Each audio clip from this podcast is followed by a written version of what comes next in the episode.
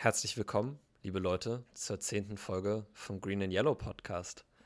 Ähm, Hallo. Normalerweise äh, fangen wir jetzt irgendwie immer gleich an, äh, irgendwie was zu erzählen und so, aber ich habe euch heute mal einen Stat des Tages, nenne ich das jetzt einfach mal mitgebracht. Oh, davon wusste äh, ich auch nichts.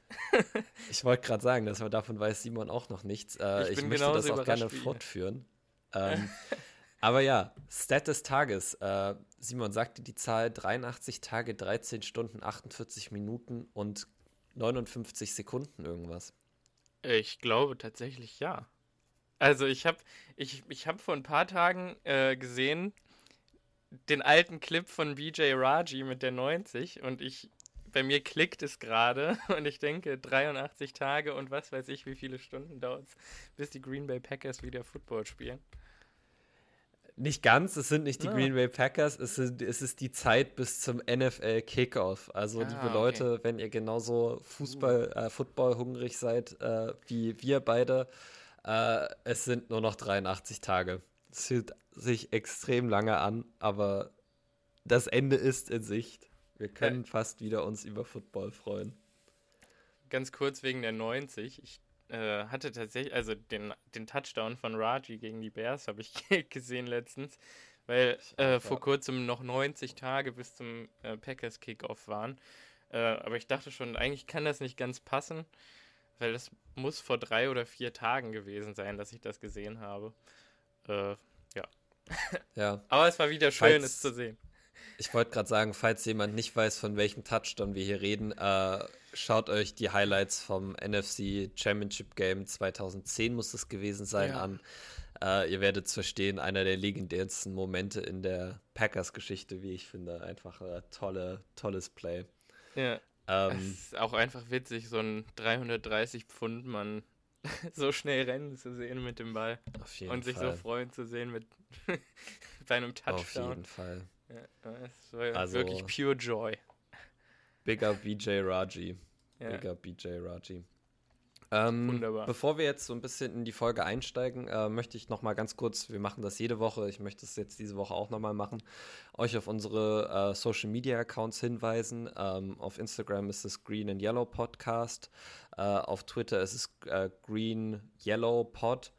Ähm, folgt uns da, äh, gebt uns da Input zu der äh, zu unseren Folgen, zu unserem Podcast an sich. Wir freuen uns immer, wenn wir irgendwelche Nachrichten von Menschen bekommen, äh, die, die diesen Podcast hören äh, und die dem Zahlen, die hinter dem Podcast stehen, ein bisschen ein Gesicht geben. Ähm, ist wieder ein bisschen so jetzt so ein surrealer Meilenstein, weil wir uns gerade auf yeah. die 1000 Streams zu bewegen. Ähm, oh ja. Und es fühlt sich immer extrem surreal an, bis man dann die Nachrichten tatsächlich sieht und ein Gesicht mit dieser Zahl verbinden kann. Also ja. ähm, wir würden, wir freuen uns immer, wenn wir Nachrichten von euch kriegen. Also ähm, folgt uns da doch äh, und lasst uns da wissen, was wir vielleicht auch besser machen können. Ähm, wir hatten jetzt auf Facebook schon ein paar Vorschläge, ja. ähm, auf die wir jetzt nicht näher eingehen äh, werden. Das können wir irgendwie später nochmal machen, äh, wie man den Podcast ja, verbessern kann.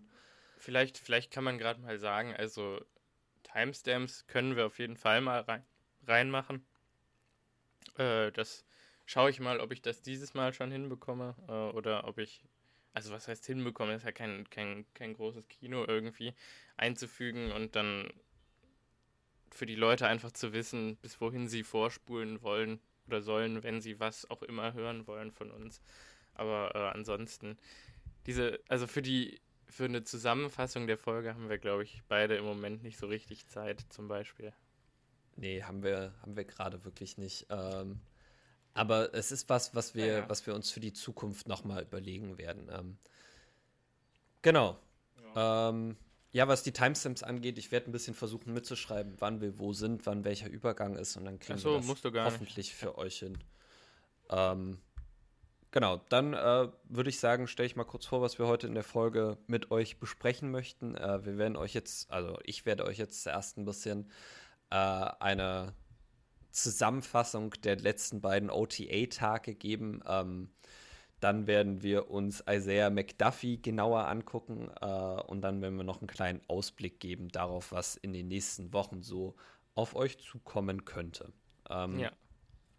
Aber erstmal zu den OTAs. Äh, es ist tatsächlich gar nicht so viel passiert. Äh, die alles überschattende Story der, Off äh, der OTAs, vor allen Dingen der letzten beiden Tage, war, dass Jordan Love äh, on fire war. Also irgendwie hat es nach dem ersten Tag bei ihm Klick gemacht und Jordan Love war absolute money. Also äh, am bezeichnendsten fand ich, dass äh, irgendwann getweetet wurde, dass gerade alle Coaches der Packers äh, Jordan Love Luft zuwedeln, weil er einfach so heiß ist und weil er so on fire war. Also äh, er hat in den letzten beiden Tagen ein bisschen seine äh, die Sicherheit abgelegt. Er hat nicht mehr nur noch kurze Pässe gespielt. Er hat auch sehr viele tiefe Pässe geworfen. Und das Wichtigste, er hat vor allen Dingen die meisten angebracht. Also ich kann mich erinnern, an Tag 2 hat er, glaube ich, 12 aus 15 Pässen completed und vier davon gegenüber 40 Yards. Ähm, mhm. Keine Interception. Ähm, es war so ein bisschen, als Packers-Fan hat mich das so ein bisschen beruhigt, weil ähm, ja. man einfach sich dachte, falls der Worst-Case-Szenario eintritt, dann besteht zumindest die Chance, dass Jordan Love ready ist. Ähm, sehr bezeichnend fand ich auch in seiner Pressekonferenz nach dem Training, wurde er gefragt, ob er denn bereit wäre, Week One zu starten. Und er hat sofort ohne zu zögern gesagt, 100 Prozent, ich bin Week One ja. ready. Ähm, ja. Und Confidence, da zitiere ich jetzt mal äh, Aaron Rodgers, äh, Confidence ist mit das Wichtigste, äh, was ein Quarterback haben muss. Und nach den paar Tagen und nach dem Interview, was ich mit ihm gesehen habe, kann ich euch sagen, Jordan Love fehlt es auf jeden Fall nicht an dieser Confidence. Ähm, was gab es sonst noch Wichtiges zu berichten? Äh, die Offensive Line, da kann ich euch nur auf die letzte Folge verweisen. Das hat sich nicht wirklich geändert. Ja. Die ist relativ gleich geblieben. Äh, Eric Stokes hat seine erste Interception gefangen, hat einen Pass von Blake Borders abgefangen, äh, was schön zu sehen war. Ähm, Shamar Jean Charles hat tatsächlich wieder zwei Pass Breaks, Pass-Breakups gehabt. Also ja. ähm, der Junge scheint sich doch äh, gut akklimatisiert zu haben. Ähm, ihr wisst ja alle, wie meine Meinung zu ihm war, aber ich freue mich wirklich sehr für mich, äh, für ihn, ja, für äh, wenn ich falsch lag. Genau. Ja. Ähm, ansonsten war noch ein Standout-Performance Juwan Winfrey, äh, Wide Receiver. Ich weiß nicht, für wie vielen von euch der Name ein Begriff sein wird, äh, aber zu Juwan Winfrey tatsächlich mehr später noch. Ähm, ja. Genau, und dann waren die drei Tage ähm, Mandatory Minicamp auch schon wieder vorbei und äh, wir begeben uns wieder in die Voluntary äh, OTA-Phase, also wo die Spieler nicht anwesend sein müssen. Äh, und dementsprechend äh, ist die Trainingsbeteiligung in den letzten Tagen auch wieder um 30 Personen gesunken. Ähm, also wir sind jetzt wieder bei ungefähr 50 Leuten im Training während das in den Mandatory Minicamps um die 80, 85 waren. Ähm, aber Love ist was aber konsequent da. War. Konsequent John da. Love ist sammelt, konsequent da. Sammelt seine Raps mit den Startern oder mit den Startern, die da sind. Also super wichtig. Und das ist genau das Richtige. Es ist genau das, was er machen muss. Äh, jeden Step der Offseason mitnehmen, jeden Step, den er mit Matt LeFleur zusammenarbeiten kann, mitnehmen. Ich glaube, das wird ihm, äh, das wird ihm wirklich helfen. Ähm, ja zur Aaron Rodgers-Situation. Äh, es gibt nicht wirklich ein Update. Äh, ich glaube, jeder, der irgendwie ein soziales Netzwerk besitzt, hat äh, das Ganze um Mark Murphy und seine Aussage ja. ein bisschen mitbekommen. Ähm, wir werden jetzt hier im Podcast gar nicht weiter darauf eingehen, weil es einfach wirklich irrelevant ist. Äh, also, falls ihr deshalb irgendwie gestresst seid, dann kann ich euch nur sagen, entspannt euch. Äh, es gibt wirklich wenig, was äh, so unrelevant ist wie das, was Mark Murphy da gesagt hat. Äh, es wird die Situation nicht ändern, äh, weder zum Positiven noch zum Negativen. Nee. Also irgendeiner hat wohl gestern wieder gesagt, dass Rogers immer noch zu 100% nach einem neuen Team sucht. Keine Ahnung, was dieser Kommentator, Football-Kommentator mit der Wahrheit der Situation zu tun hat, aber äh, das muss sich jetzt einfach ja. jeder mal geäußert haben. Also ich will auch noch mal kurz meinen Take dazu geben.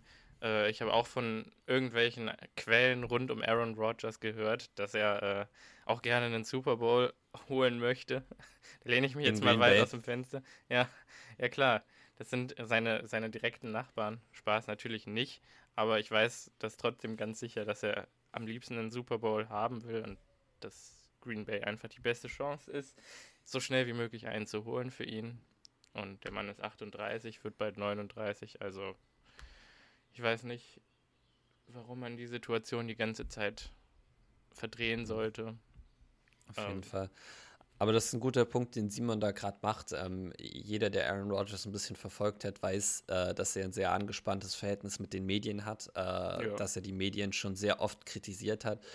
Und wie viele Medienvertreter jetzt von ihm oder aus seinem Camp gehört haben wollen, dass er drauf. weg will, äh, kann ich euch garantieren, dass das alles Schwachsinn ist.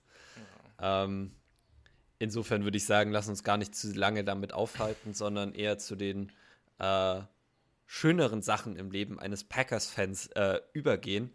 Äh, und zwar zu unseren Draft-Picks. Äh, wir werden uns heute natürlich Isaiah McDuffie angucken. Ähm, der gute Junge hat bei Boston College Linebacker gespielt, äh, ist in der sechsten Runde an Pick 220 von den Packers ausgewählt worden. Und äh, Simon wird euch den jetzt erstmal kurz vorstellen, ja. wird dann seine Stärken ein bisschen erläutern und ich werde das Ganze dann abschließen mit seinen Schwächen.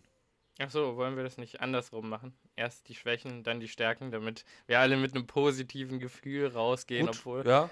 wir hier Können, einen, können wir auch machen. Dann mache ich zuerst die Schwächen ja. und dann machst du die Stärken. Gut, ja, weil, wir so. Obwohl wir hier einen Core-Special-Teamer haben, das will ich mal vorwegnehmen. Also, äh, aber man kann, man kann ja mit einem guten Gefühl rausgehen und sich denken, was wäre, wenn. richtig, Oder? Richtig, richtig. Ja. Ist doch ganz angenehm, so an einem an einem heißen Sommertag. Übrigens auch diesmal das erste Mal, dass wir morgens aufnehmen. Mal gucken, ob das irgendwas an der Dynamik ändert für die Zuhörer. Also falls ja, gerne sagen. Oder für die Zuhörenden. Um jetzt mal korrekt zu gendern hier. äh, okay. Äh, Isaiah McDuffie äh, wird äh, für die Green Bay Packers die Nummer 58 tragen. Äh, spielt Linebacker, also Off-Ball-Linebacker, nicht Hands in the Dirt möglichst wenig Pass Rush und das ist auch gut so. äh, dazu dann gleich mehr. Ähm, hat für Boston College, also für die Boston College Eagles, die Nummer 55 getragen, ist 21 Jahre alt, äh, 6 Fuß 1 groß, 227 Pfund schwer. Ähm, kommt da aus der New York Area, äh, hat interessanterweise auf der Highschool nicht nur Linebacker gespielt, sondern auch Running Back und das sehr erfolgreich. Das fand ich ganz witzig und ich dachte, ich nehme es einfach mal mit. Na gut, ähm, um fair zu sein, äh, tackle das Ding erstmal. Also ich meine, der ist groß und breit äh, und extrem schnell. Der ist eigentlich ja, prädestiniert für, für Running Back im, in der Highschool. Ja, ich weiß nicht, ob er nicht vielleicht auch gut daran getan hätte, im College dabei zu bleiben, aber glaube, die Special nee, Teams glaub, sind da eine sichere schon, Bank. Ich glaube, das war schon eine clevere Entscheidung, da auf Linebacker zu wechseln für ihn. Ja, in seiner letzten College-Saison hatte er tatsächlich fünf Forced Fumbles. und als Running Back aber auch 1531 Yards und 21 Touchdowns. Also man könnte meinen, man hätte einen Alvin Kamara oder einen Aaron Jones vor sich, wenn man solche Stats sieht. Äh, leider nicht, aber vielleicht mal ein Safety Running Back, wenn sich alle Running Backs in einem Spiel verletzen und wir absolut gar nicht wissen, was wir tun sollen. Einfach mal McDuffie hinten hinter den Quarterback packen und gucken, was der so reißen kann. In der Goal-Line-Situation. Ja, gut. Das wird hoffentlich Warum niemals nicht? passieren. Warum nicht? hoffentlich nicht. Ja. Also, äh, er war äh, zweimal äh, First Team New York All-State-Spieler in seiner Highschool-Zeit und mehr will ich dazu eigentlich gar nicht sagen. Er hat auch wieder super viele ähm, Highschool-Trophäen mitgenommen. Die interessieren aber ja eigentlich niemanden so wirklich. Also 2017 äh, in seinem ersten Jahr für die Eagles hat er tatsächlich oder war er tatsächlich in allen 13 Games aktiv schon als ähm, als als äh, Freshman. Als True Freshman, was sehr beeindruckend ist. Er wurde nicht geredshirtet, also beziehungsweise dann später in seiner Karriere wegen Verletzung konnten sie ihm das nachtragen, aber äh, tatsächlich hat er sich sofort in die Mannschaft reingearbeitet, in die Special Teams. Also auch hier früh in der Karriere schon äh, Erfahrung damit gesammelt und gezeigt, dass er es machen will und bereit ist, das zu tun, um, um Teil einer Mannschaft zu sein. Ähm, hat in der Saison schon elf Tackles gesammelt, äh, manche davon sogar als Linebacker, also schon mit ein paar Linebacker-Snaps. Ach man, wieso dreht sich denn mein Mikrofon die ganze Zeit? also er hat vor allen Dingen äh, im, im Bowl-Game am Ende der Saison hat er dann auch Linebacker gespielt, ist er auf ja, Linebacker genau. reingekommen und hat fünf genau. Tackles geholt. Genau, was ich äh, insgesamt sehr beeindruckend finde und was definitiv für seine Work Ethic spricht, also das muss man ihm auch zugute halten. Ja.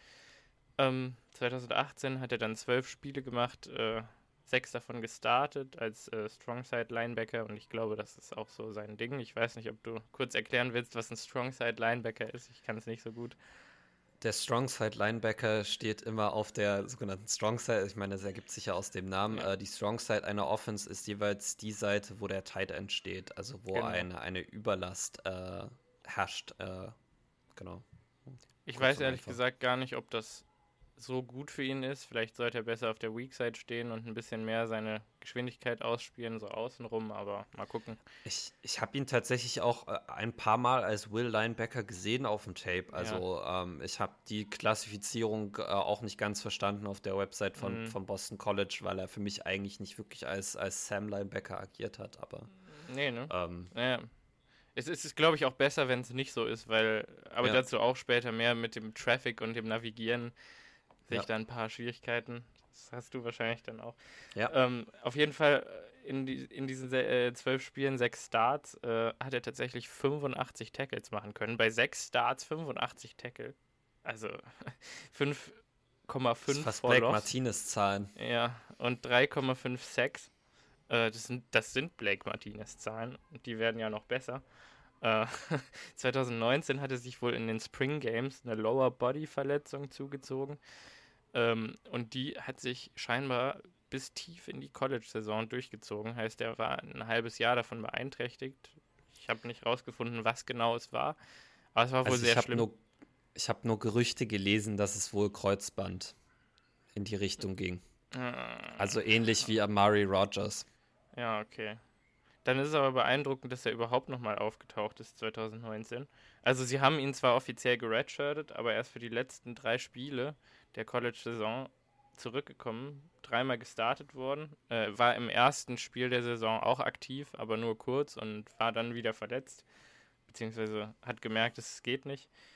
Ähm, hat allerdings in der Saison trotzdem 30 Tackles gemacht, 24 davon solo, äh, 3,5 Tackles for Loss und 2 Sacks fand ich äh, herausragend. Das Bounce-Back, sage ich mal. Sehr cool. Ja. Äh, 2020 dann All-ACC Second Team Linebacker. Fünfter in der gesamten Nation, also im gesamten College Football mit 107 Tackles. Ähm, 16 davon gegen die Nummer 2 gerankten Notre Dame. 16 Tackles in einem Spiel. Äh, 54 Solo, 6,5 Tackles for Loss, 3 Sacks, eine Interception und vier weitere Hurries. Ähm, sind sehr solide Stats. Also man hat das Gefühl, man schaut auf ja. Shay Margin Charles Stats. das stimmt. Das ist richtig. Ja, dann wollte ich an der Stelle mal nochmal dran erinnern, was für Linebacker so zuletzt aus dem Boston College gekommen sind.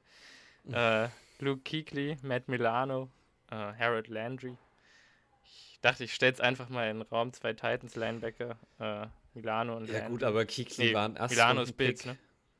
Milano ist bei den Bills, ja. Ich glaube, ja. Milano war tatsächlich ein Viertrunden-Pick, wenn ich ja. mich recht entsinne. Aber ähm, der hat sich gemacht. Der ist richtig Der hat sich mittlerweile. Super Run der Defender. Hat sich sehr gut gemacht. Ja. Und Kikli muss man gar nicht drüber reden, wahrscheinlich einer der also, also also wenn man sich, wenn man sich Hoffnung behalten will, würde ich eher sagen, dass Isaiah McDuffie in die Richtung von Matt Milano gehen könnte. Ja, genau. Das genau. würde ich tatsächlich noch fast sehen. Wobei aber Milano, glaube ich, physisch ein bisschen mehr bläst ist noch als äh, unser Freund hier. Was Kraft angeht, das, das, ja. das stimmt durchaus, genau. ja. Und vielleicht sogar auch Explosivität. Also das, ich fand das immer das heraus, äh, herausragende Merkmal, wenn ich sein Tape geschaut habe. So, der kannst du von überall blitzen ja auch.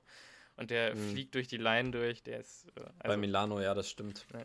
Das ist richtig. Äh, also der, den fand ich auch immer fies, wenn wir gegen die Bills gespielt haben. Ähm, ja, gut, dass wir das Glück hatten, dass Josh Allen immer noch Kacke war oder gar nicht gespielt hat. Richtig, richtig, ja. richtig. Ähm, gut, dann zur Athletik. Er hat, also Isaiah hat ein, nicht Milano, Isaiah, äh, hat ein äh, RAS von 7,32 gescored in seinem Pro Day. Er fällt schon wieder aus dem Packers Roster raus. Äh, Raster, nicht Roster. Da ist er drauf. ähm, also, ich glaube, wir können diese Matrix-Sache jetzt einfach mal über den Haufen werfen, oder? Ich denke mal, Brian Gute Kunst ist dann damit. Na, also, naja, Brian Gutenkunst hat erkannt, dass ihm das nicht, dass, dass es nicht nur was bringt, immer so RAS-Spieler zu draften. Ähm, ja. Ich fand das eigentlich eine sehr angenehme Abwechslung, dass sie sich jetzt wirklich mal darauf ja. konzentriert haben, ihr Team in bestimmten äh, Areas zu verstärken, egal ja. wie jetzt der Relative Athletic Score aussah. Safe. Und ich glaube, also wenn, wenn man sich dann nochmal aufgedröselt den Score anguckt, dann sieht man einfach, ähm, dass da ein bisschen in-depth mehr geguckt wurde von, von dem Packers Scouting Department und geguckt wurde, was brauchen wir eigentlich. Ah, also einen Core Special Teamer, der vielleicht irgendwann nochmal die Upside hat, sich zu einem zu einem Average Starter oder Backup zu entwickeln. So. Also Isaiah ist grundsätzlich für einen Linebacker klein und leicht. Also vergleicht man ihn mal mit Christian Kirksey, dann hast du einen riesen Kirksey, schweren Kirksey und dann daneben so einen kleinen Running Back irgendwie. also ich ja. fand tatsächlich auch, er sah auf dem Tape manchmal wirklich noch von der Statur her aus wie ein Running Back. Ja, oder ein Safety. Ich habe mir oft gedacht, ja. warum spielt der Typ eigentlich nicht Safety? Zu langsam, ähm, würde ich sagen. Das glaube ich nicht. Nee, Coverage Skills hat er nicht, das kann durchaus sein, aber ja, man, wenn dann nicht. nicht. Also du, du kannst du kannst dann auf keinen Fall wie ein Adrian Amos in, in Slot tun und nee, überall. Nee, also, das, kannst, das kannst du nicht machen. Also Amos ist wirklich Nitro. Ich habe auch, das wollte ich auch noch mal kurz äh, zu Amos sagen. Äh, ist jetzt eigentlich total unpassend, aber ich habe total oft gelesen, dass Leute irgendwie den als so Basic Average Starting Safety sehen. Äh, absolut nicht. Der Typ ist äh, ein Top 5 Safety in der NFL im Moment. Herausragend. Ja, sehe ich auch so. Äh, unfassbare Explosivität, unfassbar schnell. Muss, muss jetzt einfach mal raus. Ja, alles Oder, gut. War ein paar Mal underappreciated. Also Daniel Savage ist nicht, nicht der einzig schnelle Safety in unserer Secondary. Auf jeden Fall. Okay. also sein Size Grade äh, auf dem RAS war eben pur. Er ist klein und leicht. Äh, hatte allerdings 25 Bench Press Reps, äh, was wiederum sehr gut für seine Size und sein Gewicht ist. Also ich glaube, erst da hat er, hat er den Call von Lane hat er, glaube ich, damit äh, getoppt sogar, ne? Der hatte 22. Den hat er getoppt damit, ja. Ja, muss man sich mal überlegen. Also der kleine Linebacker macht vier Raps oder drei Raps mehr auf der Bench als der riesen Tackle. Also. Das ist schon krass. Ja. Ähm, hat ein Explosion Grade, was als gut bewertet war. Äh, hat also ähm, einen, einen guten Broad Jump, also einen guten Weitsprung, aber einen schlechten Vertical Jump, kann also nicht besonders hoch springen sieht man, denke ich mal, also man kann jetzt nicht erwarten, dass er auf einmal hochspringt und äh, vier Fuß in der Luft auf einmal eine Interception snackt. Aber egal. das können, glaube ich, die wenigsten Linebacker. Ähm, sein Speedgrade war great. äh, er hat einen 4-6-1er vor die Yard Dash gelaufen. Dabei war insbesondere sein 20-Yard-Split äh, sehr herausragend. Da ist er eine 2,63 gelaufen und war damit in, in den oberen 5% der Klasse. Äh, und ich finde, das sieht man eigentlich auch auf dem Tape. Also, dass die. Definitiv. Der, der gesamte 40-Yard-Dash ist gut, aber nicht herausragend. Äh, aber auf, auf mittlere Distanz ist er auch super schnell. Aber ja. seltsamerweise der 10-Yard-Split ganz schwach. Also der ist äh, nicht gut gewesen. Ja, er das braucht heißt, immer ein bisschen, um, um erstmal ins Rollen genau. zu kommen. Mhm. Genau. Und, und das äh, spiegelt sich dann eben auch in seinem Agility Grade wieder. Also der ist okay. Äh, Habe ich mir jetzt die einzelnen Werte nicht rausgeschrieben, aber die waren wirklich nicht gut.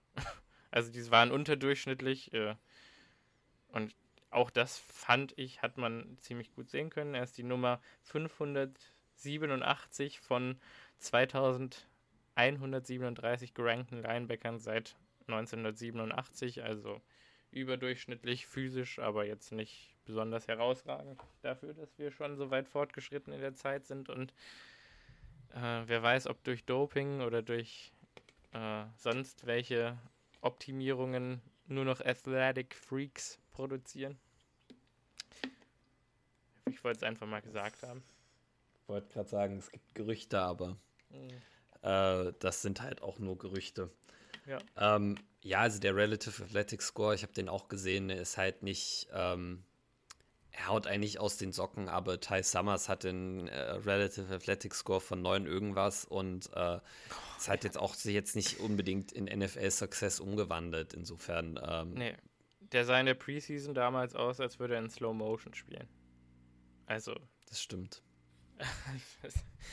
Was dann das auch ist ärgerlich so. ist. Super schneller Typ, kann, kommt dann nicht mit dem Pace um ihn rum klar und kann dann nicht mehr sich bewegen, weil er irgendwie paralysiert ist. Ja. Vielleicht, vielleicht ändert sich das übrigens auch dieses Jahr, also von dem erhoffen wir uns noch eine ganze Menge. Und sah ja wohl auch ganz gut aus. Yes, ja. yes, yes. Ja, okay, dann kannst du gerne die negativen Darf ich? Punkte ansprechen. Ah, ja. Dann fangen wir doch mal an. Ähm, Ärmel, Ärmel werden hochgekrempelt. ja, ja. Simon hat es gerade gesehen, ich habe mich wirklich gerade gestreckt. Ähm, ja. Also, was habe ich mir gedacht, bevor ich das Tape geschaut habe? Ich wusste, dass er sehr schnell ist. Ich wusste, dass er ein Sechstrunden-Pick ist. Also meine Erwartungen waren jetzt nicht sonderlich hoch an ihn. Ähm, ich fange einfach mal an mit seinem Tackling, weil das für, für so Linebacker wirklich mit das Wichtigste ist. Ähm, das allererste, was mir direkt aufgefallen ist, ist, dass der Typ Tackling Angus überhaupt nicht versteht. Also ähm, er hat überhaupt keine Ahnung, wie man einen Ballträger attackieren muss, um ihn effektiv zu Boden bringen zu können.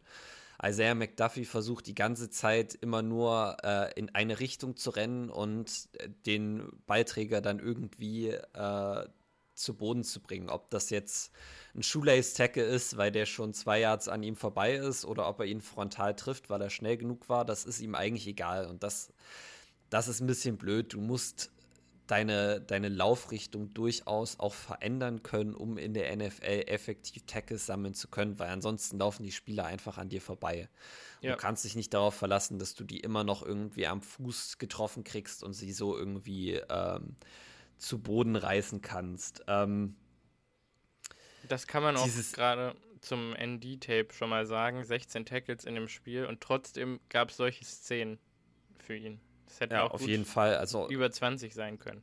Auf jeden Fall. Äh, prinzipiell, wenn ihr dafür ein Beispiel sehen wollt, dann kann ich euch nur das Clemson-Tape empfehlen. Schaut euch an, was Travis Etienne mit dem Jungen gemacht hat. Ähm, es oh, war yeah. wirklich nicht lustig zum Teil. Ähm, ich muss allerdings auch sagen, dass es ein bisschen am Boston College Defensive Staff lag, dass sie halt ihn immer wieder in Position gebracht haben, wo er das auch machen konnte. Ähm, sie haben ihn wenig in Position gebracht, äh, wo er das tatsächlich zu seinem Vorteil ausnutzen kann. Ähm, also ist ein bisschen, ich fand ihn am besten, wenn er tatsächlich auch schon mit an der Line of Scrimmage stand, als, als Weakside Linebacker und dann einfach ihm gesagt wurde, renn dem, dem Running Back hinterher.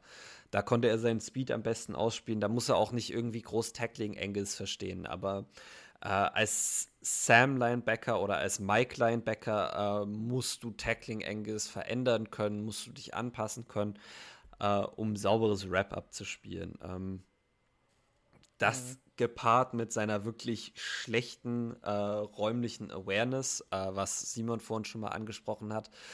Ähm, aber ich finde, die ist nicht überall schlecht.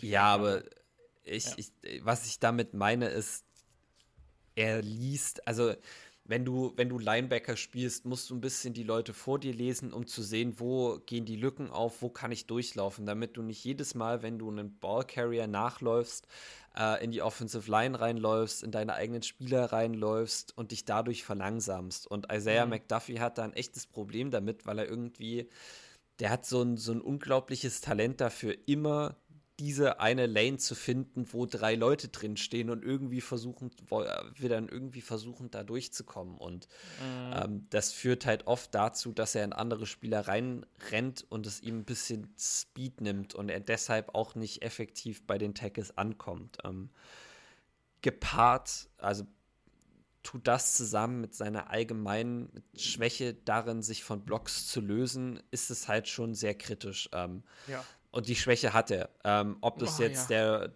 der Backup Titan von Notre Dame war, ob es der Starting Offensive Lineman von Clemson war oder der Running Back von äh, North Carolina, alle konnten ihn effektiv blocken und er hat relativ wenig Kraft, um sich von diesen Blocks zu lösen. Also ähm, will er in der NFL bestehen, muss er auf jeden Fall noch mehr Muskelmasse ansammeln, um diese sich effektiver von Blocks lösen zu können. Ähm, weil so vertraut er darauf, dass die Defensive Line ihn die ganze Zeit die Offensive Lineman vom Hals hält und er einfach durchrennen kann. Und bei Notre Dame hat das einfach nicht geklappt. Dafür war die ja. Defensive Line von Notre Dame nicht gut genug. Ähm, ja, bei den du, Packers du muss man ein bisschen. Die, NC State. Ah, von Boston College, ja, Entschuldigung. Ja, gegen Notre Dame hat es äh, nicht geklappt. Genau, gegen Notre Dame hat es nicht geklappt. Allgemein hat es bei Boston College auch nicht geklappt weil Boston College die D-Line nicht so gut war. Ähm, bei den Packers ist das ein bisschen was anderes. Die Packers haben eine ganz gute Defensive Line. Die Packers haben gezeigt, dass sie ihre Linebacker weitestgehend clean halten können, also die Spieler von ihnen weghalten können. Ja. Ähm, und trotzdem bin ich mir sicher, dass er immer noch äh, es schaffen würde, in irgendwelche Spieler reinzurennen, ja. einfach weil er irgendwie weil er das nicht richtig liest und das ist wirklich ein bisschen äh, frustrierend. Ähm, Darf ich ganz kurz noch ein Beispiel sagen, was ich wirklich so katastrophal fand, was Blocks Disengagen angeht, dass ich es mir aufgeschrieben habe und jetzt immer noch sagen möchte, obwohl du auch schon mehrere genannt hast, war, es ja. gab ein Play, ein Quarterback-Run mit dem ähm, Notre Dame Quarterback, ich glaube Ian Book heißt der, ne? Ja. Äh, ähm, Ian Book hat, läuft quasi einen, ISO hinterm Center her und hinterm Running Back, glaube ich. Ähm, also ins, ins äh, A-Gap rein, neben dem Center. Genau. Der Center geht vor, äh, ist irgendwie vier Yards deep, trifft da auf Isaiah. Isaiah guckt. Der Center ist links von ihm, Ian Book hinter dem Center. Der Center fährt seine Hand nach rechts aus, nach rechts, seine rechte Hand nach rechts und blockt Isaiah drei Yards downfield, äh, bevor Isaiah es irgendwie schafft, von dieser einen Hand zu disengagen. Ich würde gerade sagen, ich kann mich erinnern, ja. Ja, Vollkatastrophe. Also das kannst du nicht machen. Also es ist wirklich, äh, wenn du einhändig von der O-Line geblockt wirst, dann, ja. dann machst du schon irgendwas falsch. Ähm, ja. Ich Klar weiß nicht, war der auf Balance, aber aber ich, ich, also. ich glaube, bei ihm liegt es auch manchmal ein bisschen daran, dass er seine, seine Hände noch zu wenig benutzt, um sich tatsächlich von den Blocks zu lösen. Also er ja, bleibt hinter definitiv. den Blocks, um das Play zu lesen, um da nicht äh, verarscht zu werden. Aber ich meine, es bringt ihm halt nichts, wenn er sich nicht vom Block löst. Irgendwann musst du dich vom Block lösen. Ähm, ja. Insofern, ja, das Play ist mir auch in Erinnerung geblieben als äh, extrem katastrophal. Ähm, ja. Dazu also nicht, dass wir es besser noch, könnten, aber. nee, aber. ne? Ja, da hast du kurz recht. sagen. Aber, aber es war wirklich trotzdem, nicht ihr, schön anzusehen. Ihr wisst, was sie damit meinen. Ähm, gepaart, ja. also dazu kommt halt, dass selbst wenn er sich von Blocks löst, er oft Probleme mit dem Tackling hat. Ähm, das liegt zum einen daran, dass er sich immer wieder auf seinen Speed verlässt und ähm, dann off-balance tackeln muss, weil, und äh, das ist jetzt ein bisschen ein Deep Dive darin, wie ein Linebacker spielen sollte. Ähm, es gibt im Football was, das nennt sich Breakdown. Ähm, das ist quasi besagt, dass, dass du kurz bevor du das Tackle machst, ähm, einen Meter bevor du beim Beiträger bist, äh, ein paar kurze, schnelle Schritte machst, um ein bisschen Tempo rauszunehmen, äh, um tief zu kommen, damit du äh, auf die Moves des Ballcarriers reagieren kannst weil kein Beiträger in der NFL, im College oder in der Highschool wird einfach dastehen und sich von dir tackeln lassen oder direkt auf dich drauflaufen. Die werden immer irgendwie versuchen, um den Linebacker rum herumzukommen, irgendwie mit einem Juke-Move oder einem Spin-Move äh, irgendwie an dir vorbeizukommen. Und wenn du einfach äh, mit Vollspeed immer wieder auf die Spieler drauf rennst äh, und die so einen Move machen, äh, dann bringt dich das zwangsläufig aus der Balance und äh, du kannst einfach nicht tackeln, wenn du nicht wenn du nicht in der Balance bist. Ähm, das hat dazu geführt, ich habe ein bisschen mitgezählt, er hat ungefähr 30 Prozent der Tackles verpasst, die er hätte machen können in dem Tape, was ich geschaut habe, was, was gruselig ist. Also das ist wirklich schlecht. Ähm, dazu kommt, dass er nicht nur off-balance, off-tackelt, sondern dann auch immer wieder versucht, mit seinen Armen zu tackeln. Äh, ein Form-Tackle versuchst du eigentlich mit deiner Schulter zu machen, also Schulter auf die Knie und dann mit den Armen um die Beine herum. Und Isaiah McDuffie macht halt das Typische, was ich von Kevin King immer wieder sehe, wo ich oh, immer wieder okay. den Fernseher anschreie, wenn das passiert. Wenn er wirklich einfach nur mit seinem Arm so auf den Gegenspieler schlägt und hofft, dass er den damit tackeln kann. Und das ist einfach das ist einfach sinnlos. Da brauchst du brauchst es auch gar nicht erst probieren. Also damit wirst du keinen Running Back zu Boden kriegen. Ähm, oh ja, Ke aber Kevin King liebt das. Kevin King liebt Der das und Isaiah McDuffie macht das auch manchmal. Kevin King würde am liebsten die Flagge aus der Hose des Gegners ziehen oder einfach in die Hände klatschen und hoffen, dass er dann. Das Taul, fällt. genau. Das ist echt so. Ähm, und was mir auch noch aufgefallen ist, ähm, was auch wieder ein bisschen dafür spricht, dass Isaiah McDuffie einfach noch zu wenig Kraft hat. Ähm, jedes Mal, wenn er einen Tackle dann erfolgreich zu Ende bringt, fällt der Ballträger trotzdem noch nach vorne. Ich ja. habe es ganz selten immer. gesehen, dass McDuffie den Ballträger mal gestoppt hat und zurückgedrängt hat. Die sind immer noch nach vorne gefallen. Und ja.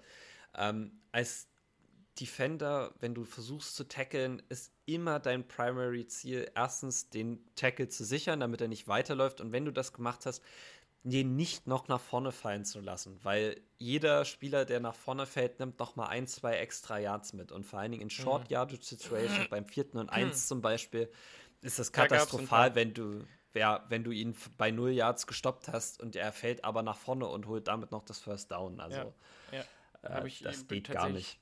Auch ein paar Mal gesehen und auch generell in, in so Goal-Line-Situations, wenn, wenn die wenn quasi nur Offensive Line und ein Running Back da ist, äh, ja. ist er auch gar nicht dazu in der Lage, irgendwie genügend Power aufzubringen, da einen Stop zu generieren. Also der ist quasi ein nutzloser Buddy dann auf dem Feld. Richtig, richtig, richtig.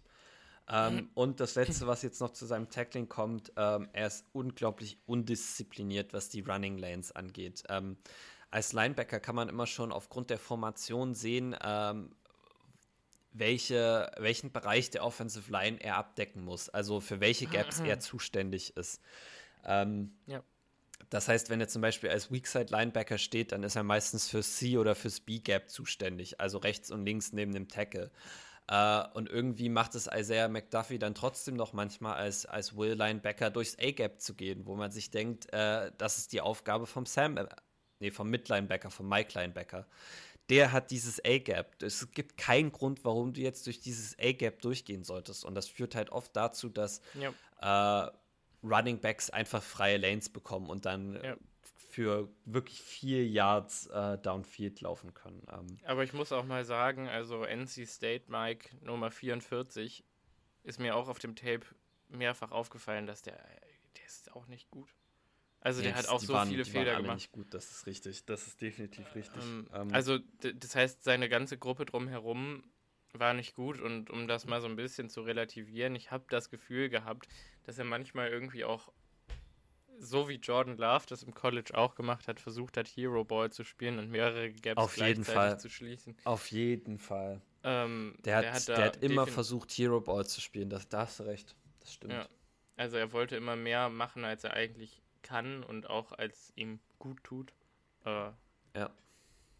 Was Daran muss er in den Pros arbeiten, dass er wirklich bei seinen Aufgaben bleibt und nicht versucht, die, die Aufgaben der anderen noch mitzumachen. Ja, und da sind die Spieler drumherum auch deutlich besser. Also hoffentlich. Auf jeden Fall. Das. Nee, definitiv. Also ja, Chris definitiv. Ja. Äh, auf jeden Fall. Ähm, aber, aber das Tackling ist nicht sein einziges Problem. Ähm, der Junge hat auch echte Probleme in Coverage. Äh, ja, ja es ist nicht mal eine sagen. Unterscheidung, ob da Man-Coverage oder Zone-Coverage ist. Es sieht beides nicht wirklich gut aus. Ähm. Fangen wir einfach mal mit dem Zone-Coverage an. Ähm, er hat zwar den Speed eigentlich, um in Zone-Coverage effektiv an den Punkten zu sein, wo er sein muss, aber aus irgendeinem Grund braucht er so lange, um den Lauf zu lesen, dass er nie in der richtigen Stelle ist in seiner Zone. Also ich habe das ganz oft gesehen, dass die Zone prinzipiell erst mal drei Sekunden völlig frei war, bis McDuffie sich dann irgendwann mal dahin bewegt hat. Und das ist einfach in einer, in einer Liga, wo du maximal drei Sekunden hast zum Werfen, einfach scheiße. Weil da kommt der Wurf meistens nach ein, zwei Sekunden und dann bringt es dir nichts, wenn du nicht in deiner Zone stehst, äh, wenn du die verteidigen sollst. Ähm, prinzipiell ist mir auch aufgefallen, dass er in seinen Zone Drops, also äh, wenn er aus seiner Linebacker-Position zurückgeht in seine Zone, das oft viel zu kurz macht. Ähm, also er reißt manchmal klaffende Lücken zwischen sich und den Safeties aus, weil er einfach nicht äh, genug Schritte nach hinten geht. Ähm, prinzipiell bietet es sich ja an, wenn du als Linebacker nicht immer am Anfang deiner Zone stehen bleibst, sondern dich quasi in, der, in die Mitte deiner zu deckenden Zone reinsetzt, damit du sowohl das, was vor dir in die Zone kommt, als auch das, was hinter dir in die Zone kommt, effektiv verteidigen kannst. Während McDuffie einfach wirklich manchmal dann vorne an der Zone stehen geblieben ist und eigentlich mehr ein QB-Spy gespielt hat als seine tatsächliche Zone und das kann halt einfach nicht sein. Ja, wobei ähm, da muss ich aber auch mal sagen, ich bin nicht sicher, ob das nicht schematisch eigentlich so gedacht war, weil mir ist es auch aufgefallen und ich, also zu, zu einem Grad, wo ich echt mich gefragt habe, sind die Zonen, die McDuffie abdecken soll, vielleicht einfach so klein? Also sind das vielleicht seine Duties und die sind gar nicht größer? Weil, also, ähm, wenn dem so sein sollte, dann verstehe ich nicht, wie dieser Defensive Coordinator noch einen Job hat. Weil das wäre wirklich, das wäre fahrlässig schlecht. Also, das, das kann ich also, mir ein, einfach eigentlich fast nicht vorstellen. Also es hat zu so vielen Big Plays geführt. Slants konntest du gegen Boston College every, all day, every day completen, weil die Linebacker nie da waren, wo sie eigentlich sein sollten, beziehungsweise McDuffie war nie da, wo er sein sollte. Ja, 44 ähm, aber schlimmer. Aber ja. ja. 44 ist aber auch, äh, der war auch allgemein einfach schlecht. Also ich kann es auch nicht genau sagen, ich weiß es auch nicht. Äh, es kam mir einfach ein bisschen zu eklatant ja. vor, als dass es wirklich Scheme sein könnte. Aber ja. ähm, wir sind da nicht drin, ich bin nicht im Meeting Room, ich weiß es auch nicht. Also es kann genauso gut sein, dass du recht hast, was das angeht. Ähm, allgemein muss er aktiver bleiben, wenn er in Zone Coverage ist. Ähm, er steht nicht nur oft am Anfang seiner Zone, er steht auch tatsächlich oft. Äh, und ihr könnt es ja einfach mal machen. Geht auf die Straße, lauft zwei Meter, bleibt stehen und dann lauft wieder weiter. Ähm, das ist viel schwieriger, dann wieder Speed aufzunehmen, als wenn man zwei Meter läuft, auf der Stelle läuft und dann wieder zwei Meter läuft. Ähm, du darfst einfach, du darfst nie aufhören, deine Füße zu bewegen. Ähm, das ist ganz wichtig. Äh, und das, das hat er halt nie wirklich geschafft. Was seine Man-Coverage angeht, ähm, er hat extrem steife Hüften. Das heißt, er kann mhm. auf Cuts nicht wirklich reagieren. Äh, oft dreht er sich prinzipiell auch erstmal in die falsche Richtung. Also der Spieler kommt auf ihn gerade zu. Der Spieler biegt nach links ab und McDuffie dreht sich um seine, Recht, um seine rechte Seite. Genau. Mhm. Äh, also in die völlig falsche Richtung. Da gibst du Speed her, da gibst du Yards her. Ist nicht wirklich, ist wirklich manchmal schwierig mit ihm. Und er hat deshalb irgendwann eine Tendenz dazu entwickelt, Spieler zu greifen, wenn sie einen Cut gegen ihn machen. Also seine Hände dran zu bringen und auch ab und zu mal festzuhalten. Und wenn du das siehst, da denkst du schon immer, oh, bitte lass es keinen Ref sehen, bitte lass es keinen Ref sehen, weil das ist, ey, das ist wirklich Prime Defensive Holding. Ähm, daran muss er auf jeden Fall arbeiten. Ähm, genauso sehr wie er undiszipliniert gegen den Lauf spielt, spielt er auch undiszipliniert gegen den Pass. Ähm, er fällt so oft auf Play-Action-Fakes rein. Also es ist wirklich, es ist wirklich kritisch. Also selbst wenn das gegnerische Team den Ball in den letzten zehn Spielzügen nicht einmal gelaufen hat, wenn der Play-Action kommt, er fällt immer wieder drauf rein. Und es ist, äh, es führt dazu, dass er einfach äh, out of position ist, nicht mit seinen Spielern mitgehen kann und es führt zu, zu offenen Passempfängern und zu, zu vielen Yards für den Gegner. Ähm, an der Stelle, an der Stelle ganz kurz out of position, kleinen Stich an Joshua Kimmich. Äh, wollte ich einfach nur mal losgeworden sein nach dem Frankreich-Spiel. Weiter. Ja, das ist egal. Ähm, jetzt hast du mich rausgebracht. Ähm, allgemein, äh, allgemein ist diese, diese Schwäche bei Play-Action äh, der gleiche Grund, warum er auch gegen das Laufspiel so undiszipliniert ist. Und zwar, dass Read and React für ihn eine Fremdphrase ist. Ähm, als Linebacker sagt man immer, du musst zuerst den Spielzug lesen und dann musst du auf den Spielzug reagieren. Und Isaiah McDuffie reagiert einfach meistens und liest nicht. Äh, und entweder er liegt richtig oder er liegt falsch. Und wenn er richtig ja. liegt, dann sieht das gut aus, weil dann ist er relativ schnell beim Ballträger.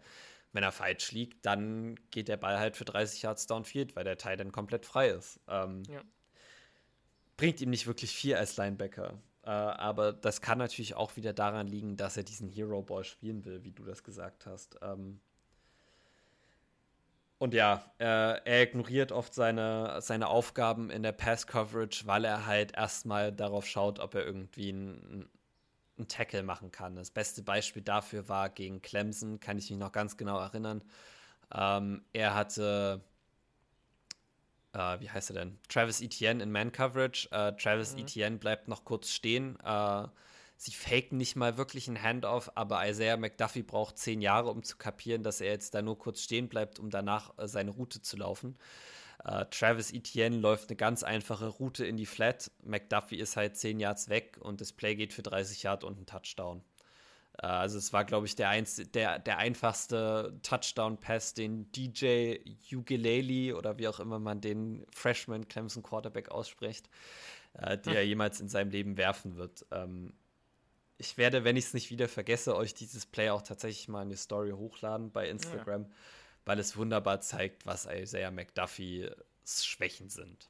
Ähm, aber ja, das war es auch von mir. Ähm, ja, also ich habe tatsächlich. Gab sicher noch mehr, aber. Ja, ähm, ja. ja sag mal. Soll ich, soll ich noch gerade den Deckel draufsetzen und sagen, ist auch wirklich ein sehr ineffizienter Pass-Rusher. Also wirklich. Das muss man jetzt auch nochmal sagen. Also man kann ihn gar nicht Pass-Rusher nennen, weil da einfach keine Technik vorhanden ist. Da ist kein gutes Ball-Get-Off, also der ist jetzt nicht super schnell nach dem Snap. Äh, der er wird von Running Backs geblockt, wenn er, wenn er ja. blitzt als Linebacker. Es genau. war ein bisschen frustrierend, ja. Es gibt, es gibt keine Kreativität mit den Händen und generell auch keine Technik. Es gibt keine Moves, um irgendwie von den Blockern zu disengagen und vorbeizukommen. Äh, und ist, er ist tatsächlich, ich finde, an der Stelle sieht man auch sein Agilitätsdefizit so ein bisschen. Also da gibt es auch keine schnellen Richtungswechsel, um dann wenigstens so es zu schaffen. Ähm, ja, sag ich mal, Pressure zu generieren. Ja. Und ich finde, das ist jetzt aber eine ganz gute Überleitung in seinen ersten Pluspunkt. Ähm, Take it away. Und zwar der Hustle. Also ich habe es einfach mal Hustle genannt, den Punkt. Äh, Isaiah versucht eigentlich immer in Reichweite des Balles zu gelangen. Er gibt nie ein Play auf und äh, eigentlich sogar immer 100 Prozent, äh, selbst wenn eigentlich sprichwörtlich gesehen der Zug bereits abgefahren ist. Also selbst wenn es eigentlich ein total katastrophales Chase-Down-Play ist. Ah, ich wollte gerade sagen, du bewegst dich kaum. ich hatte ein bisschen Angst, dass du disconnected bist. Gut. Ähm, äh, dann, dann versucht er eben den Spieler trotzdem noch irgendwie zu kriegen. Er gibt halt einfach nicht auf. Das fand ich äh, sehr herausragend und äh, ich fand, dass er gerade Sideline to Sideline eben äh, durch diesen Hustle, also durch diesen puren Wellen und äh, durch die gute Mid-Range-Pace, sage ich jetzt einfach mal, also gute Mid-Range-Geschwindigkeit äh, dazu in der Lage ist, ab und zu mal einen wichtigen Chase-Down zu machen, äh, wo man sich denkt, ja, wenn, wenn er jetzt nicht dahin kommt, dann äh, macht, der, macht der Wide Receiver einen Move gegen den Cornerback und ist dann durch für einen 60 Yard Touchdown. Und dann kommt McDuffie irgendwie noch irgendwie noch von der Seite und schubst den out of bounds oder, oder hat irgendwie die Hand am Fuß oder was auch immer und erledigt so den Job, den, den er erledigen muss. Also er kriegt es irgendwie hin. Mm, ja. Vertikal gesehen ist er für Chase Downs einfach zu langsam, würde ich jetzt einfach mal sagen. Also gegen fast jeden vernünftigen Running Back hat er da eigentlich keine Chance und auch gegen, äh, gegen äh, Wide Receiver nicht. Äh, also war mein Eindruck, wenn er von hinten versucht, einen einzufangen, das reicht nicht. Das hatte ich tatsächlich ein bisschen anders gesehen, aber das kommt ja auch immer darauf an, welche Spiele man ja. von ihm schaut. Ähm, ja. Ich fand vor allen Dingen auch gegen Travis Etienne hat er es doch auch immer mal wieder geschafft, den, den Vertikal noch einzuholen und irgendwie okay, zu krass. Boden zu bringen. Weil ähm, gegen den Clemson Running Back, äh, äh, gegen den ND gegen den Notre Dame, ja. ja. keine Chance. Naja, bei Notre Dame war auch immer ein bisschen das Problem, dass der einfach viel zu lange geblockt blieb und der Ground dann einfach zu viel war, um den noch irgendwie ja. wieder aufzuholen. Ähm, ja. Das sah gegen Clemson ein bisschen besser aus. Okay. Ähm, ja, also das habe ich nicht gesehen. Das hätte ich mir dann besser mal angucken sollen. Äh, also ich hätte jetzt gesagt, äh, um es mal in einem Madden-Stat auszudrücken, der Pursuit von ihm ist ziemlich gut, äh, aber eben nicht perfekt, weil da eben eine physische Limitation meiner Meinung nach zu sehen ist. Ähm, wer weiß, ob die dann auch tatsächlich da ist. Ähm, äh, ja, und ich würde mal sagen, er generiert durch diese Kombination aus grundsätzlichem Hustle und eben diesem Instinkt, sage ich mal, immer äh, dann doch irgendwie den Ball finden zu können, wenn er dann in der Nähe ist, äh, den einen oder anderen Coverage-Sack, also wenn eben der Quarterback den Ball viel zu lange hält und, und es gibt einen Scramble-Drill und der läuft in der Pocket umher, dann ist McDuffie der Erste, der nicht aufgibt und, und wenn sein Offensive Tackle oder sein Tight End, der ihn blockt, dann eben aufgibt, sage ich mal, oder den Richtungswechsel, den letzten des Quarterbacks nicht mitbekommen hat, dann ist McDuffie durch und da ähm, muss man ihm auch zugute halten, dass er sich da nicht hängen lässt, sage ich mal. Dann als nächstes würde ich mal sagen, ist er schon eine ziemliche Tackling-Maschine. Also rein stat-wise muss man ihm das auch zugute halten. Äh, er tackelt nicht extrem erfolgreich, aber er tackelt schon oft also irgendwie hat er, ich weiß nicht, er hat Tackling-Erfahrung, sage ich jetzt einfach mal. Ja, das kann man sicher so, so formulieren, ja. ja. Also seine Stats sind da, glaube ich, also die kaschieren tatsächlich ein bisschen die Wirklichkeit, aber äh, im, ich sag mal, im Open Field 1 gegen 1 äh, kommen Running Backs und Wide Receiver, wenn sie eben auf ihn zulaufen, schon nicht an ihm vorbei. Also er rappt sie schon irgendwie Immer.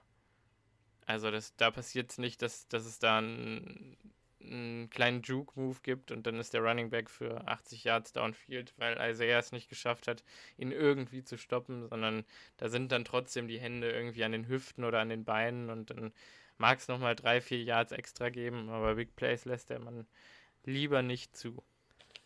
Ähm, ja, dann habe ich hier äh, als nächsten Punkt tatsächlich Patience im Run-Blocking. Ähm, äh, nicht Run-Blocking, sondern in der Run-Defense. Ich fand die eigentlich gar nicht mal so katastrophal. ich glaube. Na, Patience ist immer das eine, aber äh, du musst dann halt auch irgendwann aufhören, Patience ja, zu sein. Und irgendwann muss dann der Switch kommen, dass du dich jetzt von deinem Block lösen musst. Ja. Ähm, aber ich würde dennoch sagen, er hat oft, wenn er eben sage ich mal, ein Gap identifiziert hat, in das jetzt das Running Play gehen soll eigentlich, dann hat er es geschafft, dieses Gap zu schließen, aber nicht durchzuschießen und nicht dann in der Pocket beim Quarterback zu stehen, während der Running Back durch ein anderes Gap downfield gegangen ist, sondern er hat es geschafft, quasi das Gap durch seine Anwesenheit zu schließen und dann eben noch in der Lage zu sein, wenn der Back dann das Gap wechselt, äh, irgendwie noch am Tackle oder am Play beteiligt zu sein äh, weil er sich eben nicht komplett out of position geblitzt hat durch das Gap durch. Also das fand ich eigentlich ganz cool, weil, weil das gar nicht so zu seinem restlichen Spielstil passt, also mit den schlechten Reads und äh, immer auf der Jagd nach dem Hero Ball und nach dem großen Big Play. Äh, aber in, in, also in, in diesen, ja, ich sag mal, Power, Power Run Defenses fand ich das eigentlich ganz cool, dass er da Gaps äh, so schließen konnte. Das fand ich eigentlich herausragend tatsächlich. Ähm, ja. Generell würde ich auch sagen, dass er eigentlich ziemlich gute Ballinstinkte hat. Also wenn er nicht gerade von irgendeinem Play-Action-Fake gebaitet wird, dann sondern dass einfach straight up ein Running Play ist und das meinetwegen ein Counter ist oder oder einfach der Running Back sehr shifty ist und und sich seine eigene Lane sucht und nicht unbedingt die, die, die Destiny des eigentlichen Plays verfolgt, dann, äh, dann kann Isaiah damit umgehen und äh, irgendwie es schaffen, am Ball zu bleiben, sage ich mal. Ähm, ja, er findet halt den Ball und das besonders gerne, wenn er frei wird. Also ich habe da, glaube ich, eine Fumble Recovery gesehen, wo ich echt dachte, wow, toll, dass der auch so schnell auf dem Ball drauf ist. Also da ist der Ball raus und noch bevor der das erste Mal bounced, ist McDuffie schon mit seinem ganzen Körper drüber und der Ball kann eigentlich gar nicht mehr weg. Äh, schöne Fumble Recovery gewesen. Ähm, und ich fand ihn tatsächlich auch in der Zone Coverage eigentlich ein bisschen solider, als du das gerade beschrieben hast. Äh, das mag tatsächlich auch an unterschiedlichen Spielen gelegen haben, die wir geschaut haben. Ähm, ich hatte das Gefühl, äh, dass er gerade was so Transition äh, von der Coverage angeht, dass er da sehr stark war. Also, dass wenn quasi ein anderer Linebacker eine, eine Zone und einen Running Back abdeckt und dann der Running Back in Isaiahs Zone kommt, dass er dann sofort übernimmt, ohne eine große Lücke zu lassen. Und dass er aber auch weiß, wo jetzt seine, seine Pflichten quasi zu Ende gehen und dann eben an Safeties übergibt. Ähm, oder an Corner oder wie auch immer. Das fand ich eigentlich auch gar nicht mal so schlecht. Äh, ähm, ja, und ist gerade äh, bei, bei kürzeren Zonen, also in den Flats, gut, das eine mit Etienne, wenn es gefaked ist, dann ist es halt wieder schwierig, ne? Aber wenn er jetzt nur die Flats decken soll, ohne dass da irgendwie ein Fake vorhanden ist, dann muss ich sagen, fand ich das eigentlich gar nicht mal so schlecht, was er gegen Florida State und äh, Andy gezeigt hat. Ähm, dann war er doch relativ eng bei seinem Mann und äh, wurde nicht angeworfen, weil die Coverage dann gut genug war, zumindest. Äh, Downfield oder bei tieferen Zonen ist das was total anderes oder in Man-Coverage, also das fand ich auch gar nicht gut. Also wirklich und, und wenn er, wenn er gefaked wird und es eine RPO ist, also eine Run-Pass-Option, dann wird er halt gebaitet. Und dann ist die Flat einfach wide open und nicht das Wahre dann. Ja. Ähm, ich hatte aber auch das Gefühl, ab und zu, also du hattest das ja gerade eben also ein bisschen als Indecisiveness mehr oder weniger beschrieben, dass er äh, oftmals so ein bisschen in der Spy-Position oder dass er seine, seine Zone-Coverage-Duties als äh, Spy-Position interpretiert. Ähm, ich weiß, was du meinst, aber ich fand auch, dass man ihm jetzt ein bisschen zugute halten kann, dass er dann nicht immer wie so, wie so ein Vollidiot nach dem, nach dem Big Play gelaufen ist und dann die seine Defense drumherum komplett, äh, sag ich mal, offen gelassen hat und exposed hat für ein Play. Also das ein oder andere Mal dachte ich quasi, wenn er in so einer Spy, Spy Situation ist und gerade überlegt und man sogar an, an seinem Gehoppel sieht, okay, er überlegt, jetzt blitze ich einfach. doch. Dann hat er sich also konnte er sich zügeln, sage ich mal. Dann war er doch diszipliniert genug, es nicht zu tun. Aber das mag tatsächlich, das mag tatsächlich an den unterschiedlichen Tapes liegen, die wir gesehen haben. Also das. Gesagt, also wir sind ja auch beide nicht äh, bei Boston College damit im Defense Room. Nee. Keiner von uns hat schon mal Linebacker gespielt. Ähm, es kann auch einfach durchaus sein, dass wir das falsch auffassen. Ähm, ja. Aber ich finde das ja auch völlig in Ordnung. Ähm, mhm. Du hast recht, er er ist da zurückhaltender und disziplinierter als andere Spieler. Also wenn du das ja. jetzt zum Beispiel mit der 44 von Boston College Boah. vergleichst, da war das gar kein, gar kein Vergleich, ähm, nee. was natürlich dazu führt, dass er oft diese Big Plays nicht hergibt. Ähm, mhm. Ich würde mir nur manchmal wünschen, dass er entweder das eine oder das andere macht, ja. aber nicht ja. so was Halbes in der Mitte. Ja. Aber manchmal ist das Halbe in der Mitte dann im College noch genug und das, das, das transition leider ist, nicht in die NFL. Es ist nicht schlecht, es ist auch nicht gut, es ist halt einfach okay. Ja, genau. Ja. Und dann als letzter Punkt, mehr oder weniger, äh, er hat wirklich immense Special Teams Erfahrung, das muss man auch einfach mal sagen. Also er hat wirklich, denke ich, jetzt im College ähm, lange war er da? 17, 18, 19, 20. Vier ja. Jahre lang, sagen wir drei Jahre lang, äh, äh, die Hauptrolle oder eine der Hauptrollen im Special Teams von Boston College gespielt. Also bis auf das eine Jahr, wo er verletzt war, meinst genau. du jetzt? Ja, ja genau. auf jeden Fall. Kann ich nur so ähm, unterschreiben. War sich nie zu schade dafür, obwohl er, äh, also rein, ich habe ein paar Artikel über ihn gelesen und als äh, McDuffie verletzt war und ein anderer Linebacker drin war, haben die den total vermisst und gesagt, ah, wenn Isaiah wieder zurückkommt, dann gibt das unserer Defense eine ganz andere Dimension und der wird, wird alles verbessern und äh, der fehlt uns so sehr. Ähm, also der wurde tatsächlich höher gehandelt als das, was er eigentlich geleistet hat in Boston. Dachte ja, ich, ich, glaube, das liegt, auch, das liegt auch manchmal ein bisschen daran, wie er sich äh, on und off Field verhält. Also ich habe zum Beispiel bei NFL.com gelesen, dass der sowohl auf dem Spielfeld als auch neben dem Spielfeld einen unglaublichen Work Ethic hat.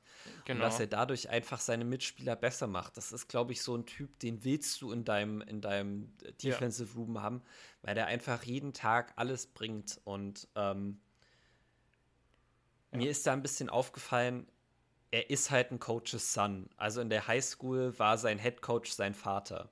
Ähm, das merkt man bei McDuffie. Äh, er gibt immer alles fürs Team. Ähm, er hat einen unglaublichen Work Ethic. Und er spielt halt auch wirklich gut in den Special Teams. Also selbst in seinem 2020-Tape ist mir oft aufgefallen, dass die Probleme, die er auf der bei der tatsächlichen Defense hat, im Special Teams gar nicht so relevant waren und dass ja. er da sich einfach deutlich besser durchsetzen ja. konnte. Und, er kann einfach ähm, straight forward laufen und den Tackle machen. Ja. Und das ich weiß nicht, ist sein Game. Ja, hast du jetzt noch irgendeinen äh, Pro-Punkt oder sollen wir ein bisschen in den Ausblick zu ihm, wie er bei den Packers spielen könnte, übergehen? Nee, ich habe leider keinen Pro-Punkt mehr. Es tut mir sehr okay. leid. Alles gut. Nee, ähm, ich wollte nämlich, also wir, wir sind uns beide einig, dass Isaiah McDuffie prinzipiell erstmal ein Core Special Teams Player sein ja. wird. Also sein, sein Weg auf den Roster wird er über die Special Teams finden. Ja. Ähm, Aber den wird nicht, er sicher finden. Den wird er sicher finden. Ihr werdet euch daran erinnern, äh, aus unseren Folgen, die vor dem NFL-Draft rauskamen, was ich immer wieder gesagt habe, die Packers brauchen Special Teams Support. Ja brauchen Spieler für die Special Teams. Und Isaiah McDuffie ist, glaube ich, genauso einer, der diesem Special Teams unglaublich helfen wird. Ja. Ähm, ich habe immer noch die Hoffnung, äh, und ich weiß nicht, warum ich bei ihm positiver gestimmt bin als bei Shamar Jean Charles damals. Ähm, ich habe bei ihm immer noch die Hoffnung, dass er dass er sich in den Pros nochmal verbessert und dass er einen ähnlichen Weg hinlegen kann, wie es Matt Milano bei den Bills hingelegt hat. Dass er irgendwie in der Packers Defense seine Rolle findet und diese Rolle dann äh, zur Perfektion ausspielt.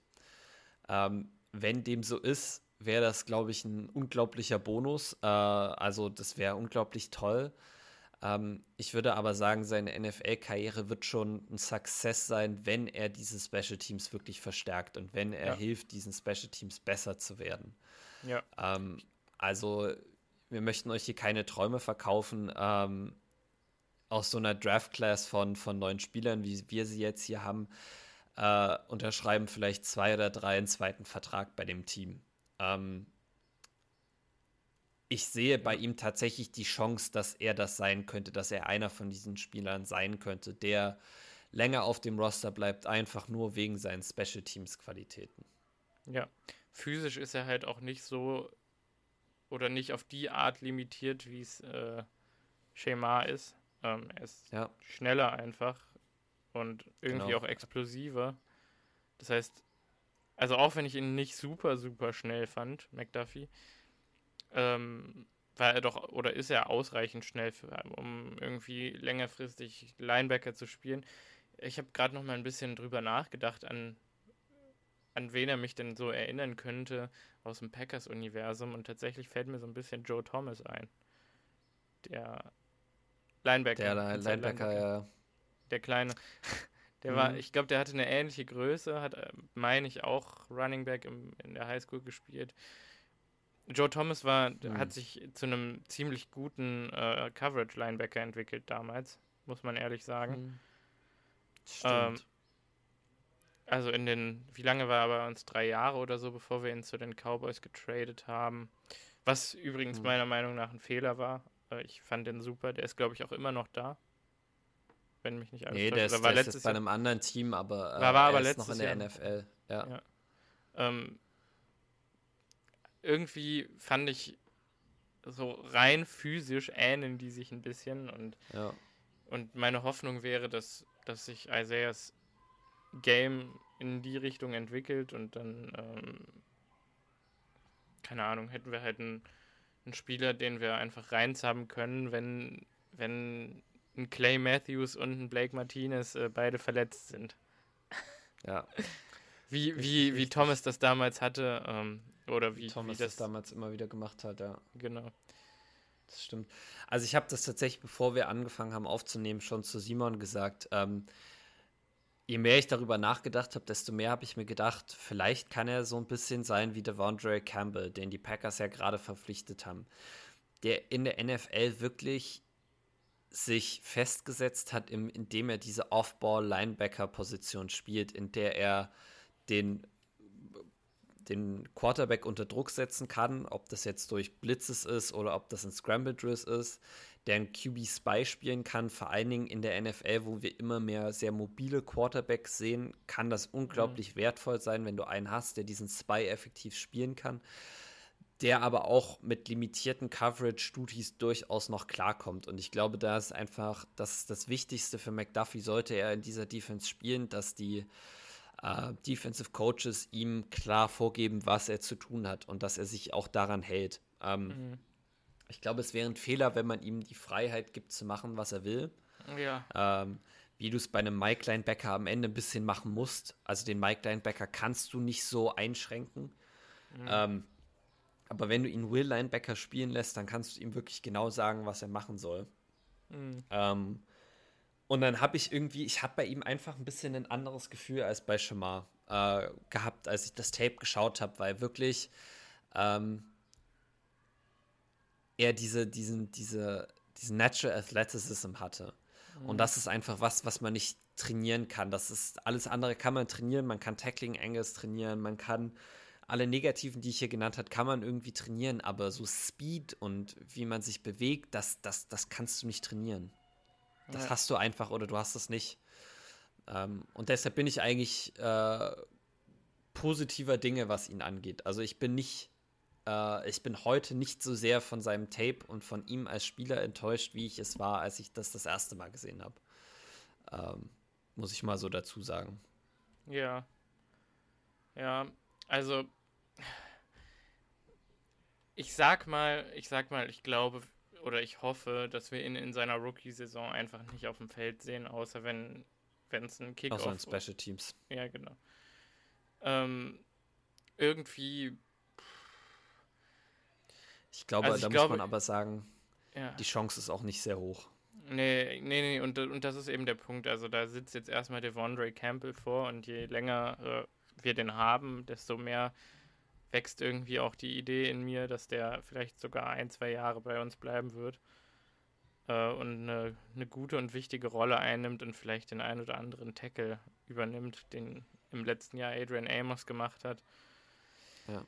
Ähm, und dann hast du immer noch, äh, dann hast du immer noch Ty Summers und Kamal Martin, die diese Position auch spielen können. Ja. Ähm, ich glaube, und Oren Burks.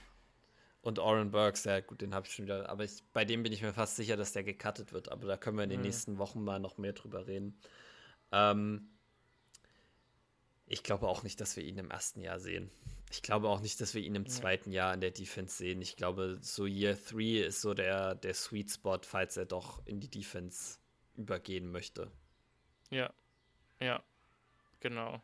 Und da, das ist dann halt die Möglichkeit für ihn, wenn wenn da irgendwie ein bisschen was da ist, defensiv, oder da sein sollte zu dem Zeitpunkt, dann würde sich, denke ich mal, auch seinen zwei Jahre, fünf Millionen Vertrag erarbeiten oder so, aber ansonsten.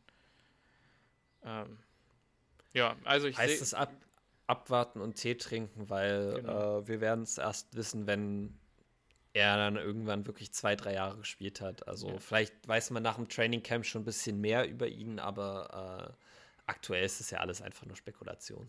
was wir ja, hier Stell dir mal vor, der explodiert im Camp und startet.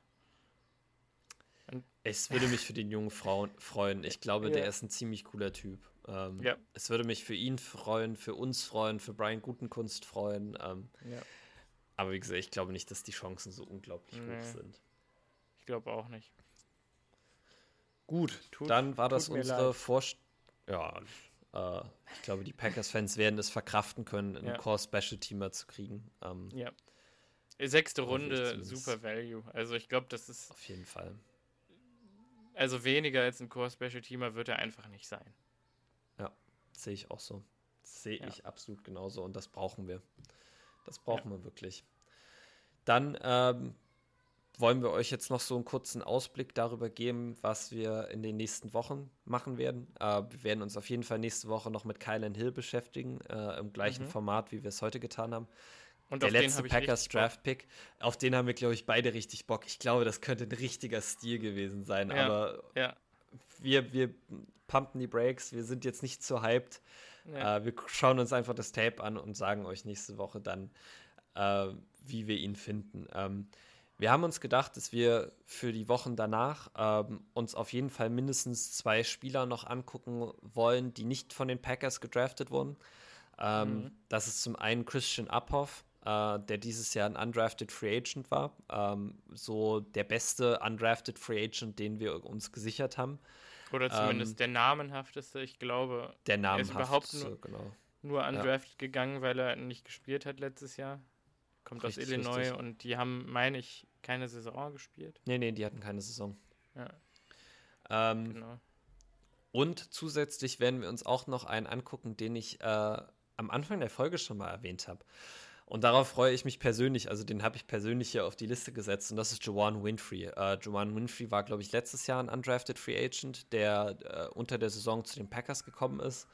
Äh, glaube ich, auch ein, zwei Mal aktiv war, aber prinzipiell auch ein Practice Squad war. Äh, Wide Receiver. Ähm, ich kann mich noch erinnern, dass ich im College viel Positives von ihm gehört habe. Ähm, ich habe viele Workout-Videos von ihm gesehen, äh, weil er mit einem äh, Wide Receiver Trainer trainiert hat, dem ich auf Instagram folge. Ähm, und er hat im Camp zwei Deep Bombs von Jordan Love gefangen.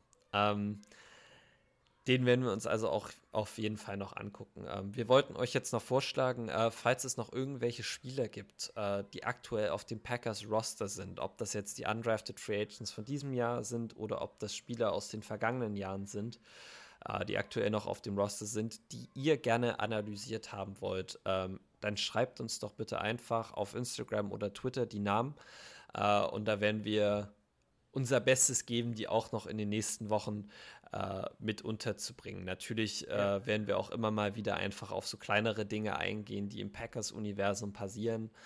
Ähm, wir haben da schon eine kleine Liste an Sachen, die wir uns überlegt haben, aber ihr könnt uns natürlich auch jederzeit gerne wieder eure Content-Vorschläge schicken. Ähm, die lesen wir, glaube ich, auch immer sehr gerne. Ja, definitiv. Also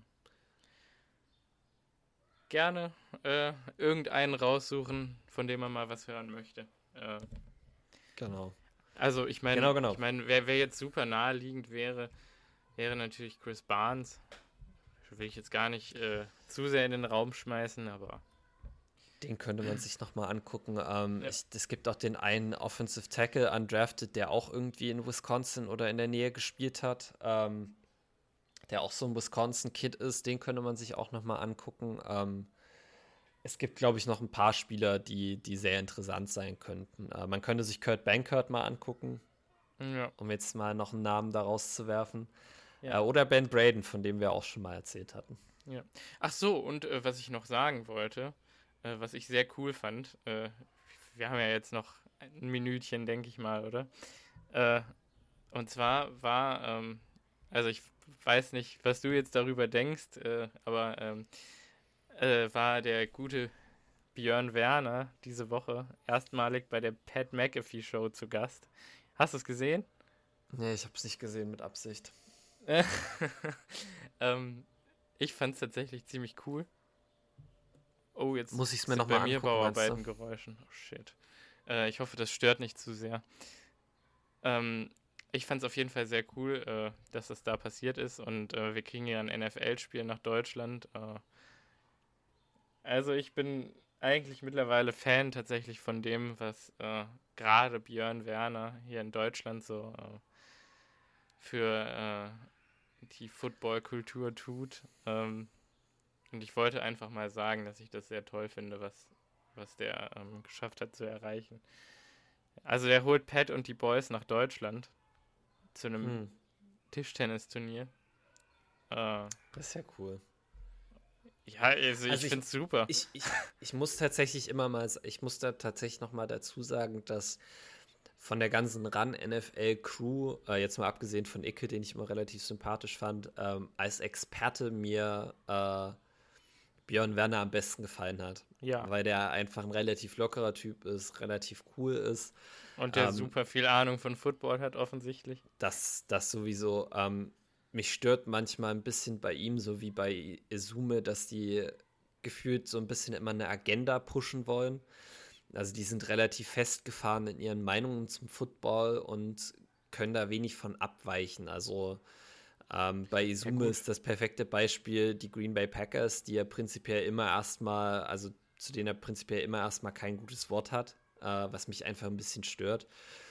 Ja, das ähm, macht keinen Spaß, das stimmt. Und bei Björn Werner hat mich immer ein bisschen gestört, dass er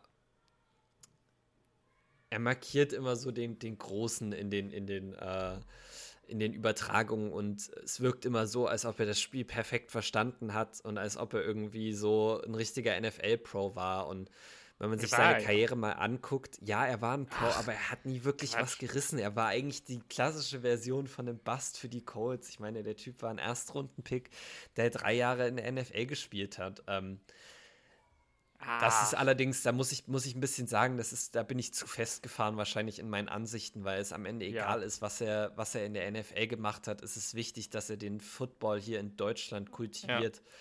Und das macht er auf jeden Fall. Also insofern muss ich vielleicht da meine, äh, meine Meinung auch ein bisschen revidieren, aber ja. ähm, also ich also ich höre äh, den Podcast mittlerweile sogar ganz gerne von den beiden und äh, er hat wohl in den letzten Wo Wochen und Monaten äh, irgendwie aufgedeckt. Ich habe sein Buch tatsächlich leider nicht gelesen, äh, aber er, ich, ich nehme an, es steht auch da drin, aber der hat wohl äh, von Anfang an immer auf Schmerzmittel trainiert sogar. von daher, ich weiß, ich bei so einem Riesentypen, der so viel physisch getan hat, kann ich mir auch einfach vorstellen, dass, dass der Körper dann schon sehr geschunden ist zu dem Zeitpunkt, wo er in der NFL ankommt. Und dass er im College gepiekt hat und wenn er einfach ein Jahr oder zwei früher gedraftet worden wäre, dass das Ganze vielleicht ein bisschen besser auf der Statline ausgesehen hätte. Wer weiß, also ich. Ja. Keine Ahnung. Weil ich habe College-Tape von ihm enough, geguckt ja. und das ist schon äh, sehr gut. Also wirklich. Ich meine, er ist ja auch in der ersten Runde gedraftet worden. Ja. Das muss auch gut gewesen sein. Also insofern. Ja. Ähm, aber ich sag's mal so, wenn Pat McAfee ihn einlädt, äh, die beiden waren ja zwar waren ja Mitspieler, aber ja. ich meine, Pat McAfee lädt jetzt auch nicht einfach jeden ein, der nicht irgendwie mhm. so in den Vibe reinpasst. Ähm, ist das, glaube ich, sowohl für Björn Werner als auch für die deutsche Football-Community äh, ein sehr positives Zeichen. Ja. Wer weiß, vielleicht werden wir auch mal von Pat und den Boys eingeladen. Ich bezweifle es, aber der Traum stirbt zuletzt. Vielleicht, vielleicht kriegen wir ja doch mal äh, Björn Werner hier mit in unseren Podcast rein, wer weiß. Boah, das wäre das wär Wahnsinn. Wer das weiß, wer weiß.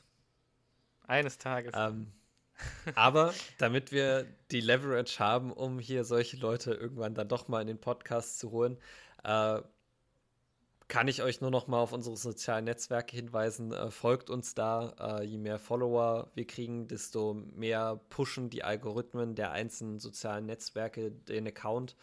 Äh, ja. Und desto mehr neue äh, Follower kann man generieren. Und wie gesagt, ähm, dann ist vielleicht auch irgendwann mal ein, ein Feature mit irgendjemandem drin. Wer weiß, wer weiß. Ähm, Nochmal. Stell dir Instagram, mal vor. Stell dir Green mal vor. Yellow Podcast. Ja. Und auf Twitter green yellow unterstrich pod. So jetzt. Stell dir mal vor, wir machen eine, eine Filmsession Zedarius Smith mit Björn Werner oder Rashan Gary. Huh. Das wäre cool. Das wäre sehr nice, aber da haben wir noch einen langen Weg, äh, ja. bis wir irgendwann mal da sind. Ähm, aber ich glaube, wir werden einfach immer weiter unseren Content releasen und was kommt, das kommt. Ja.